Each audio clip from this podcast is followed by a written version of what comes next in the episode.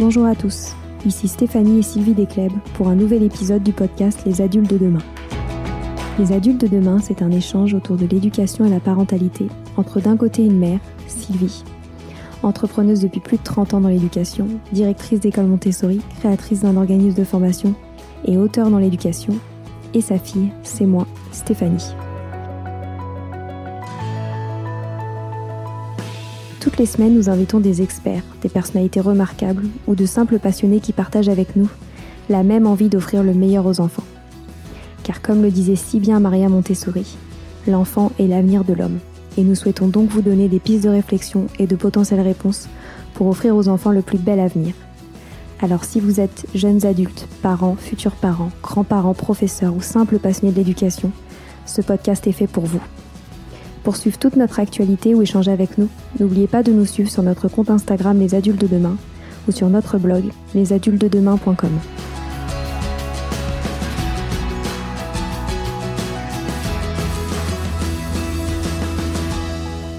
Bienvenue sur les pauses éducatives de Sylvie, un nouveau format de podcast en plus de nos discussions quotidiennes. Dans cette nouvelle série de podcasts courts, Sylvie nous décrit des exercices, des activités ou des applications concrètes à mettre en place avec ses enfants, à la maison ou en classe, en lien avec l'éducation et la parentalité. L'idée est que vous repartiez avec encore plus d'idées à mettre en place dans votre quotidien pour égayer votre vie et celle des enfants. Alors bonne écoute Je voulais commencer cette pause éducative en vous présentant tous mes voeux pour cette nouvelle année 2022 comme je l'ai écrit sur mon compte Instagram, j'espère que cette année va permettre aux enfants de grandir dans la sérénité et la paix bien que ce mois de janvier commence un petit peu difficilement, euh, je pense que si nous avons tous à cœur, nous tous les adultes, de leur offrir un environnement euh, psychologique bienveillant, ils vont pouvoir vivre cette année dans, dans la paix et la sérénité et se construire harmonieusement. C'est vraiment ce que je souhaite à tous et j'espère que aussi que vous, adultes, vous allez vivre une année plus sereine, plus calme, plus, plus posée et que, et que tout se passera bien. Voilà, donc cette pause éducative, elle est beaucoup plus sérieuse que, que tout ça. Euh, J'ai envie de continuer euh, sur le thème euh, des opérations pour faire suite euh, aux deux épisodes que j'avais consacrés à, à l'addition, les épisodes des 19 octobre et 26 octobre. On va maintenant euh, étudier euh, la soustraction, comment vous pouvez présenter cette opération aux enfants, même très jeunes, hein, à partir de 3-4 ans? La seule chose qui, qui est importante, c'est que les enfants connaissent quelques quantités, par exemple jusqu'à 8, jusqu'à 7, et puis les chiffres, les symboles correspondants. Et même s'ils ne connaissent que les quantités, vous pouvez quand même leur présenter d'une manière concrète cette opération, qui est en fait encore plus simple que l'addition. Pourquoi elle est plus simple? Parce qu'en fait, on part d'une quantité euh, X et on retire des choses. Donc à la fin, on en a encore moins. Alors que dans l'addition, on en rajoute. Donc il y en a encore plus à compter. Et parfois, avec leurs petits doigts, ils comptent deux fois le même objet, ou, ou ils vont trop vite, ou ils, ou ils énumèrent pas vraiment bien. Alors qu'avec la soustraction, ils en ont encore moins à la fin. Donc c'est encore plus facile pour moi, je trouve. Donc c'est une opération que vous pouvez leur enseigner euh, donc très très jeune, comme vous disiez, à partir de 3-4 ans, en fonction de leur connaissance euh, des chiffres, des, des quantités, et euh, toujours sur le concret. Hein. Je vous rappelle que les opérations doivent toujours être étudiées par le concret et toujours avec une manipulation. C'est pour ça qu'il est important d'avoir toujours des petits objets. Alors vous pouvez prendre n'importe quel petit objet. Hein. Vous pouvez prendre en cette saison de l'hiver des petits flocons, vous savez, des petits flocons en bois. Vous pouvez prendre des petits sapins, vous pouvez prendre des petites boules, vous pouvez prendre des petits bonhommes de neige, vous trouverez des petits bonhommes de neige sur Amazon, des petites figurines de, de bonhommes de neige qui sont très jolies, vous pouvez prendre des rennes, vous pouvez prendre des petits pingouins, voilà, tous des, des, petits objets, il suffit que vous en ayez une, une petite quantité, hein, pas besoin d'en avoir beaucoup puisque vous allez retirer, donc vous en aurez moins que, que précédemment, et puis employer toujours le bon vocabulaire. Hein, souvent, euh, j'entends euh, les élèves dire on fait des moins, on fait des plus, et ça c'est vraiment euh, pas une façon de leur présenter les opérations.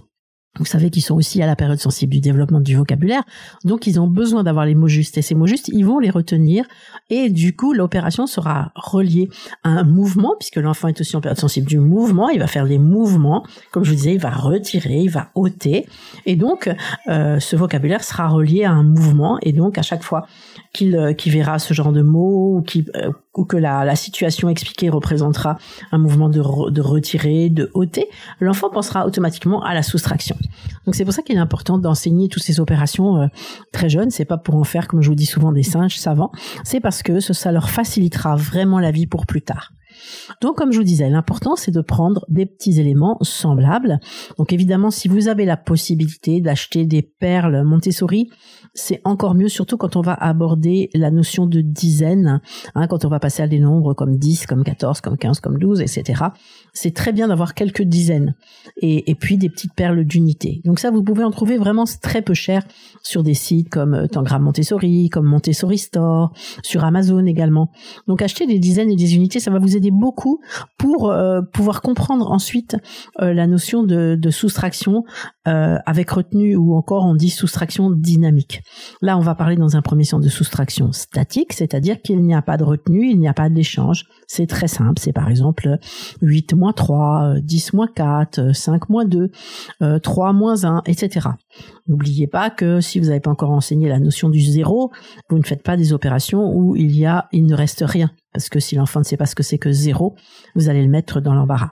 Donc voilà, donc vous allez, euh, vous pouvez prendre les petites fiches dans nos e-books. Je vous avais expliqué sinon comment vous pouvez les, constituer pour l'addition. Hein. Vous écrivez par exemple un 3, le signe moins entouré d'un carré rouge, puis un 2, écrivez-la horizontalement, le signe égal et vous faites un carré pour le résultat.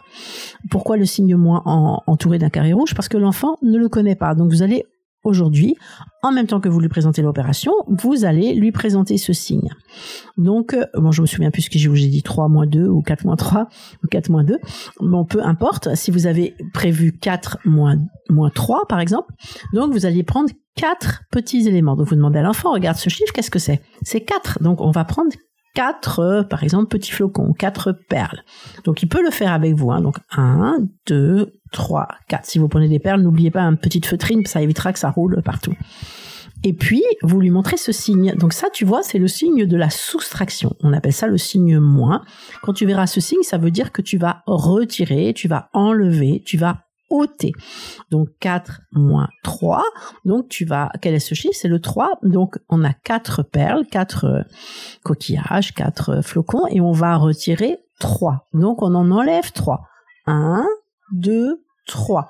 On les enlève. Hein. Si vous voulez, vous pouvez mettre une petite coupelle, vous les mettez de côté, vous les retirez. Il faut vraiment qu'on les enlève, qu'on ne les voit plus. ne les laissez pas euh, près de près de près de l'autre quantité, près du résultat.